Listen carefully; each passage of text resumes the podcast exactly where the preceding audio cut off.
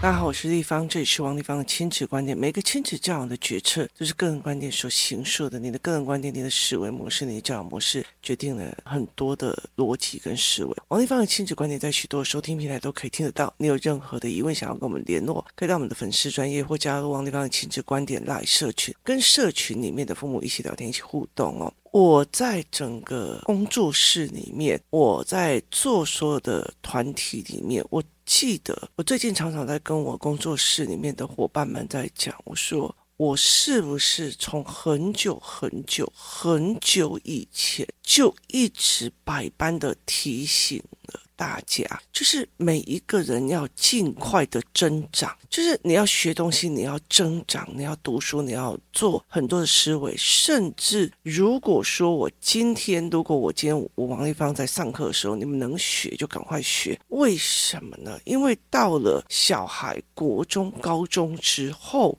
他们就会很需要可以跟他们谈高阶思考跟能耐的人，所以他就需要这一些人哦。所以你到最后不要你的孩子什么都不愿意跟你讲了。这才是一件很可悲，而王一芳却放手了，就是我没有办法照顾到那么多人哦。我觉得那是一个很重要的一件事情，在我的亲子教养的过程里面，我遇到了非常非常多的来来去去的人。那我其实让我的孩子很理解一件事情，有很多事情人就是来来去去的。可是最重要的一件事情，这对我女儿来讲，她已经很理解。可是对我儿子来讲，我们最近一阵子我们才在讨论一件事情哦。就是当这一群小孩子已经五六年级，他们要刚开始要接触 Line 的，要接触的电脑、平板的这个过程里面，那我就在思考一件事情哦，我是怎么开始接触电脑跟平板的？我在专科的时候，我们要写城市设计。那我们就做这件事情哦，所以对我们来讲，电脑那个时候只是在跑城市的而已，所以我们是电脑课就跑城市。那后来其实我们没有再怎么应用。后来我在读大学的时候，因为我要交报告，我要交 paper，我记得老师说，那个时候住在学校外面的人只有我有电脑，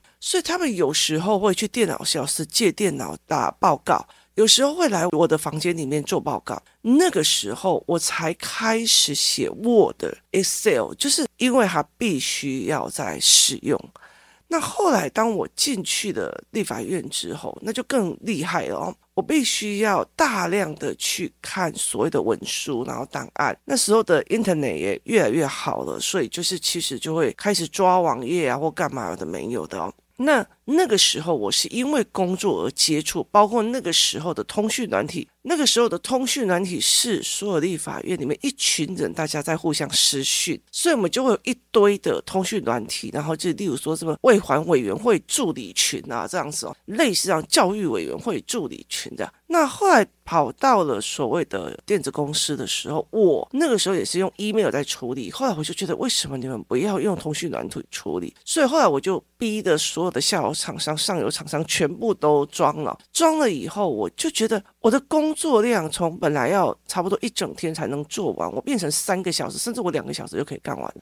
就是它其实精简了非常非常多的人力跟思维哦。那这件事情就让我觉得非常的有趣了哦。所以我接触电脑或用什么事情的时候，我们有一个概念。我记得我那时候有一个朋友，他就是老板叫他跑报表，我们跑到快死掉，你知道吗？做到快死掉。于是她男朋友会写程式，就把我们的报表写出来的。我们甚至不用动手，我们只要按一个键，他就会用我们的订单呐、啊，我们的需求系统，把它全部都跑出来。以前每次只要交报表，我们都快疯了。现在 AI 更可怕了，就是我一直在按在所谓的你必须要使用电脑或使用这些东西的前头去使用这些东西，你会很快看到有很多的东西进来了，而这已经大量的缩减你的工作量。好，这件事情非常非常有趣，包括我最近在看 AI 的状况哦，包括我们使用 AI 的状况，因为我必须要大量的使用新的软体跟新的东西。那很多包括 AI 绘图，其实之前有一段时间用的那个软体，现在其实已经被人家嗤之以鼻，因为有更新更好的软体 AI 软体出来，它是一直在迭代的，这个东西是一直在迭代的哦。那后来其实我就跟我的孩子们在讲说，因为他们现在已经要开始进入了电脑或者怎样，我觉得台湾有一个很大的问题，就是当孩子开始要用手机跟电脑的时候，就尤其是手机是为了要通讯，所以那个时候通讯我们选那个所谓的定位跟通讯手表。接下来的一个状况就是通讯之后，我们接下来一个状况时候，我就会跟他们讲说：好，这是通讯软体。接下来我就开始要让他们接触的电脑，我不要让他们，哎呀，我看到哪一个部落格说这个很好吃，而我是要去教他媒体识读，去看别人怎么用部落格在建立的，他们的思维模式是什么？也意思就是说我一刚开始就让他们进入的，这是我的一个工具系统的一个思维，而这个工。工具系统甚至可以带给我很多的利益，所以我们会有一个 block 课，所以我们会就会给他聊，然后甚至会让他们去分析跟解析。我跟你讲，很多的孩子，例如说我上课忘东忘西的，他们就要做一个叫做组合，就是我在家里，然后我想到我明天要出国了，我就要从家里面的堆的东西里面收一个东西，再拿一个东西放在我的行李箱，这是一个组合，为了我要出国的组合。可是。一种东西叫分析，就是分析别人是怎么成功的，分析别人是这个部落格怎么思维的，分析别人是怎么造新闻媒体的，这叫分析的能力哦。所以他并不会觉得哦，我想要考大学好成功，我以后就赚大钱。没有，你其实什么都不会哦。所以后来就是这个分析能力，我觉得我要开始教，我要开始动手。那接下来就是因为在现在的工作里面，我的儿子就问我说：“那谁要跟着我们一起学？我们甚至要怎么样这样？”那我们就在讨论这个人选的名单。那我在讲的时候，其实有很多的时候，我会跟他讲，有些小孩你要跑前面，因为他们的思考跑很前面，他们很积极主动，那你就要让他跑前面。有些小孩是不认输的，你如果让他跑前面，他会来羞辱你说：“哎，我都会，你都不会哦。”可是当他看到别人跑前面，他就硬要追，那个就要让他在后面追，就是。让他主动，而不是想赢人的这个思维，所以我就会带着孩子，就不同的小孩有不同的逻辑跟思维啊。那后来，其实我儿子就他现在小五，他就在跟我讨论很多来来去去曾经过的人。于是我一个一个解释他，因为他其实很不喜欢某一个孩子，他跟他有一点点。就是鸟栖要弯很多，就老鼠圆的很多这样子哦。那他就问我说：“我为什么要帮这个孩子哦？”那我就跟他讲说：“我说你其实也要搞清楚，这个孩子刚来的时候，甚至要对我动手，然后他一暴怒起来，真的是要要杀人的那种样子哦。那那个时候他才，我记得没错的时候是大班。”就是真的，一副要杀人的那种，情绪的问题非常非常的严重哦。到现在哦，大家看到都觉得哦，他是个有礼貌的孩子，是个乖孩子，就是是完全不一样的。我就问他一件事情：他的妈妈做了多少的努力？我说他的妈妈做了多少的努力？他的妈妈其实是一个有工作的人，他做了非常非常多的。他并不是说王丽芳你做了什么我要跟着学，因为他后来发现不对劲，是王丽芳你在思考什么？不同的小孩为什么你会给不同的东西？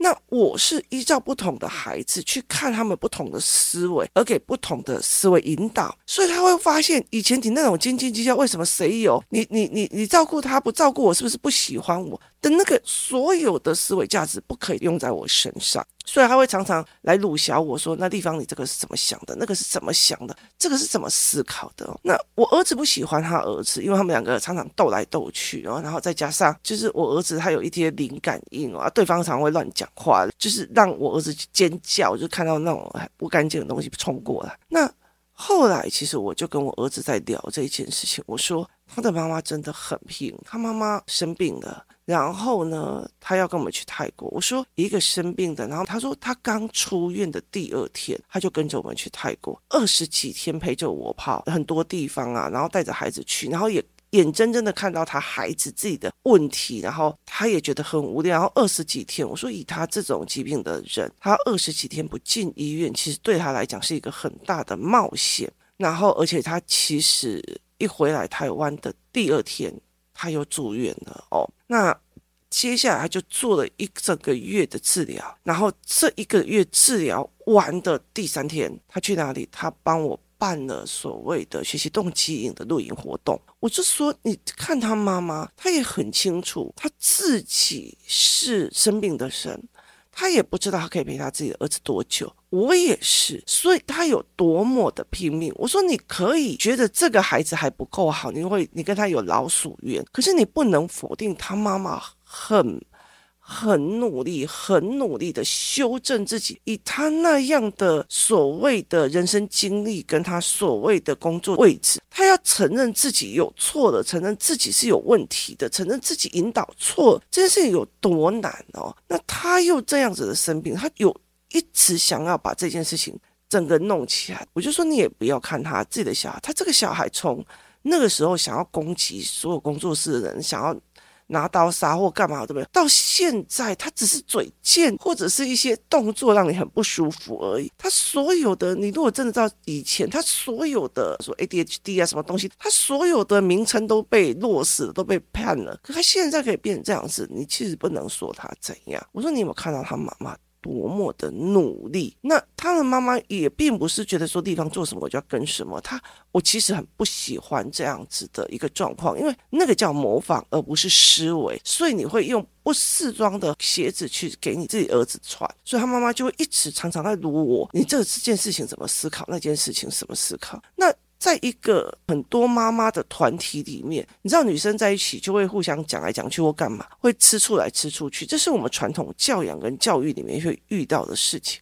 可是我就说好，例如某一个小孩，我我知道他妈妈非常非常的有很多的动作或干嘛，他都会理解错误。我说他都会理解错误，可是我就跟他这样说，我说以他妈妈的人生熬过这么多的事情。他能在现在还撑起来来撑着这些孩子，我觉得不简单。就是这些妈妈真的很拼，然后他们过的人生也没有那么的好。这世界上谁不苦啊？再有钱的人都有他的苦处。可是我就跟他讲说，我没有办法。就是我就跟他讲说，这里面这是在工作室里面还有单亲的他。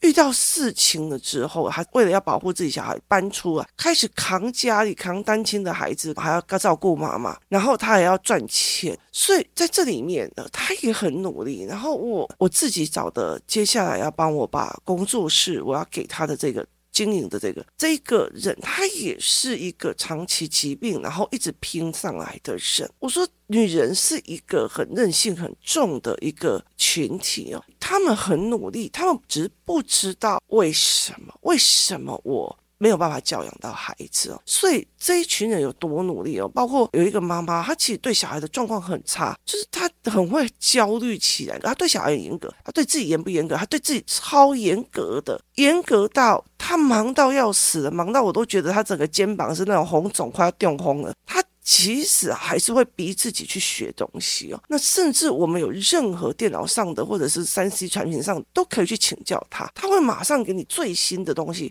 然后甚至会告诉你地方，这个东西我们要换新的，我们要更新迭代了。他是这样子在努力的时候，我后来就跟我儿子讲说，我后来一个一个去让他讲，我就说，如果今天有个妈妈，我、哦、都不会啊，我在想，那个我就说他都不会，然后什么东西都要别人帮，哦，因为地方不教我的孩子，说我的小孩才问题很大，我就说我只帮那种。我在撑着我的孩子，我很辛苦，也要把他撑上去。但是我可能用错力气，用错方向，我会给他指导，让他撑一步上去。可是我没有办法去把你自己都放手，把小孩往下拉，然后你还怪我在上面不把你的小孩拉上去。你都在拖你孩子的后脚了，懒成这样在拖你的孩子的后脚了，你还怪我不把孩子弄上去？我说，我就跟我儿子讲，如果我说是这样子的整，对其他那些那么努力的妈妈公平吗？不公平的。后来我才会理解这些孩子们，他们很容易用我喜不喜欢这一个人来决策一件事情，而不是真的去看到别人是怎么努力去撑的，努力去熬的。所以我就会带领着孩子去看哦。那我常常会跟他讲说，其实，在工作室里面，我们有一个一个妈妈带着四个小孩的，其中一对三胞胎。你这样，我们带一个，我带一个，我儿子我都已经快要快不行啊，我带我女儿也快不行，他可以带四个，然后还要工作，还要赚钱，还要去面对他妈妈，然后妈妈还要来帮他，就是他们是要怎么去把这一个家庭弄到如常，如常。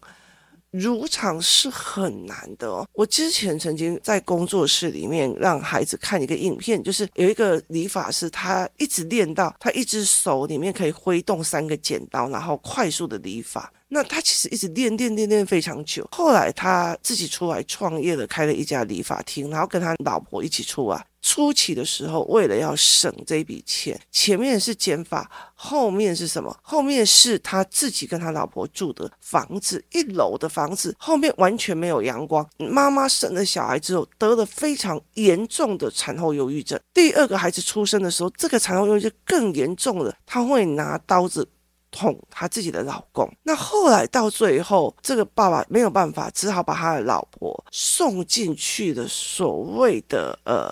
就是精神治疗的场所，而且是治疗的非常久，就是好像要住院住两三个月这样子，因为他比较重症。这个爸爸于是带着一个四岁的儿子跟一个一岁多的小儿子，然后他就在那个理发厅里面走来走去哦。有时候他就会，例如说我染头发染到一半，他就说：“哎，来加热一下，等个四十分钟，请问可以让我带着我的儿子出去买一个东西吃吗？”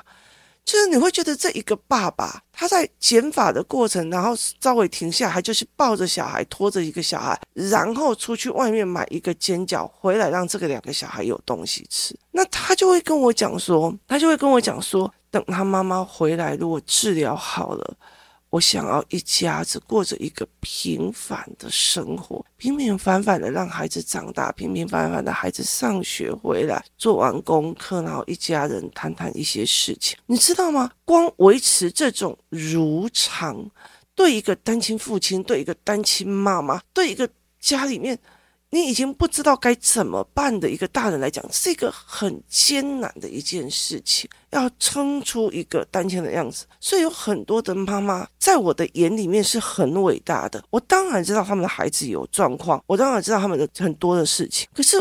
我会很清楚，这个妈妈她已经累成这样子了，她已经累成这样，她她在公司里面做成那样，然后来不及下班，还穿着高跟鞋，带着孩子，然后陪着孩子在公园里面喂蚊子，喂到晚上十二点，只因为孩子不想回家，想要玩，想要练。那这个东西，你能说我不会说觉得说我要帮他一把吗？我说真的，到最后，我的小孩已经五六年级了，包括我的女儿已经高中了，来。这一群人，这一群很努力撑下来的，有社会学科最厉害的。他后来来我这里的时候，他做了一个什么事情？重新捋他的社会学科。另外还有一件事情，就是他开始。用民间的思维在筹办活动，就是用民间的思维在筹办的所有的活动，然后帮我，就是工作室里面有很多的活动都是他在办的，甚至他没有，他没有跟我要一毛钱，甚至也没有跟我说，哦，我今天筹办活动，你不能让我免费，他没有干过一毛这种事情，然后很多的事情他都请 Q K，因为他知道地方你雇那么多人的孩子，你很累，那这些小事他来做，那你赶快忙叫啊，你赶快忙什么？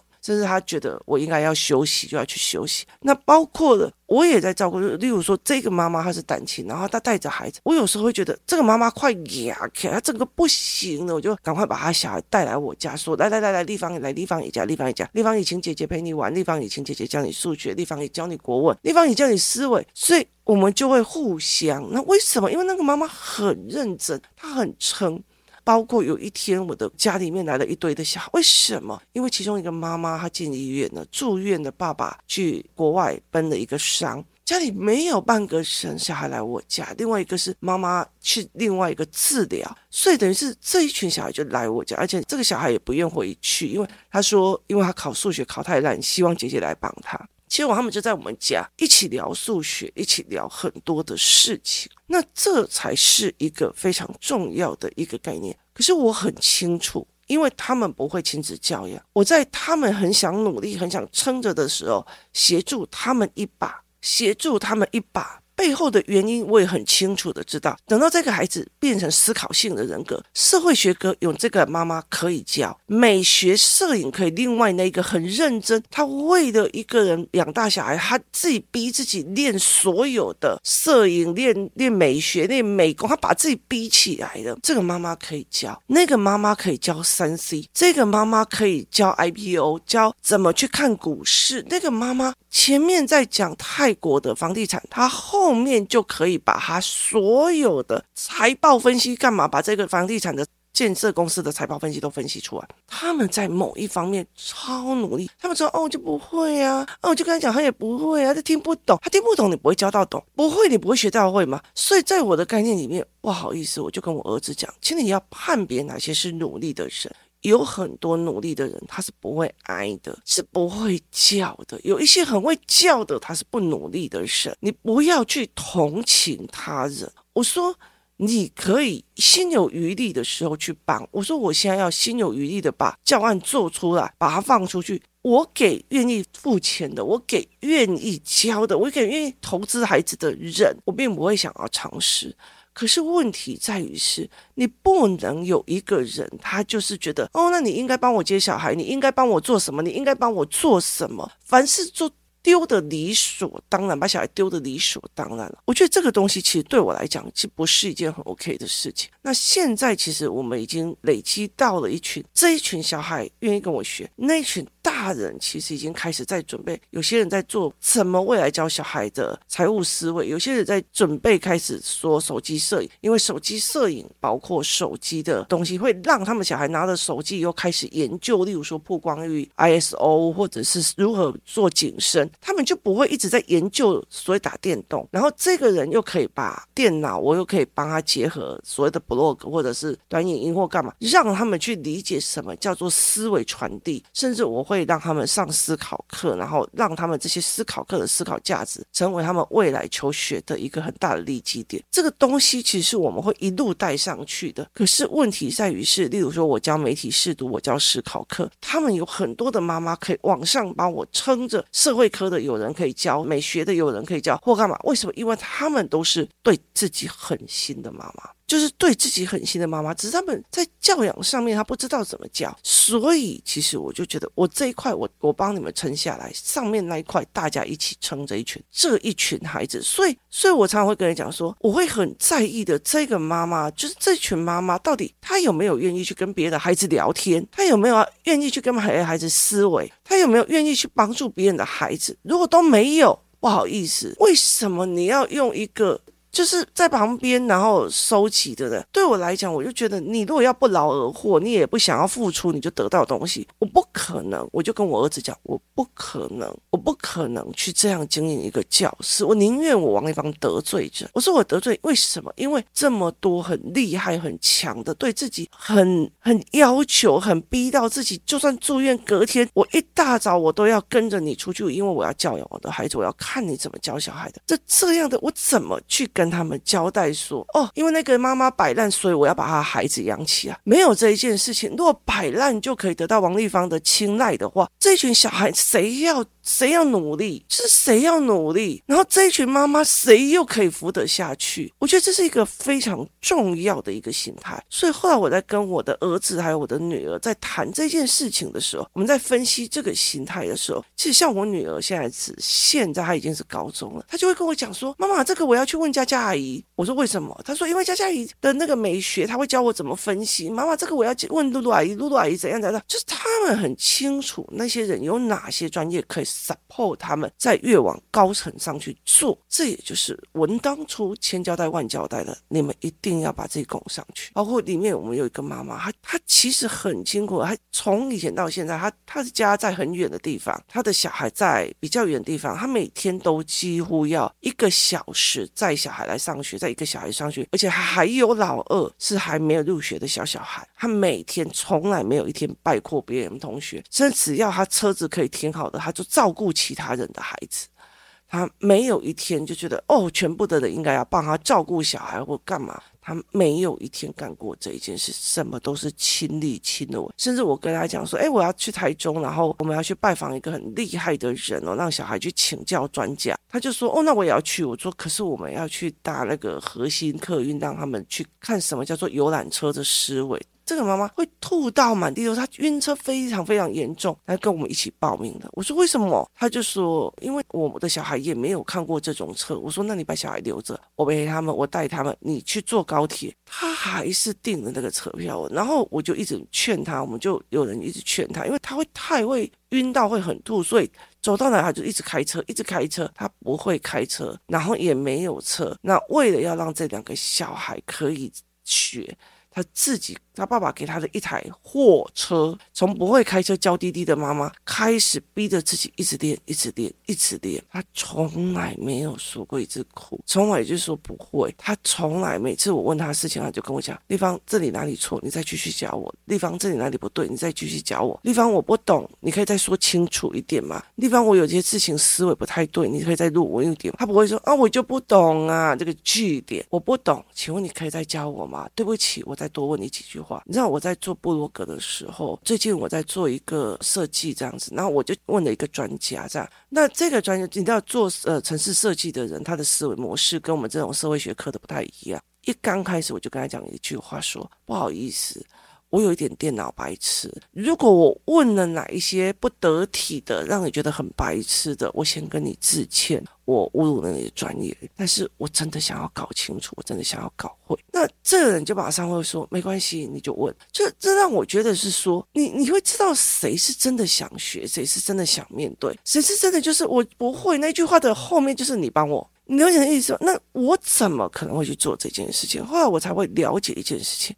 让孩子去看到别人真正的在努力做什么，他看不到父母在做的难，他也不知道为什么我我也要这样帮这个人。我并不是看那个孩子做的行为，而是我看到那个妈妈在逼着自己往前。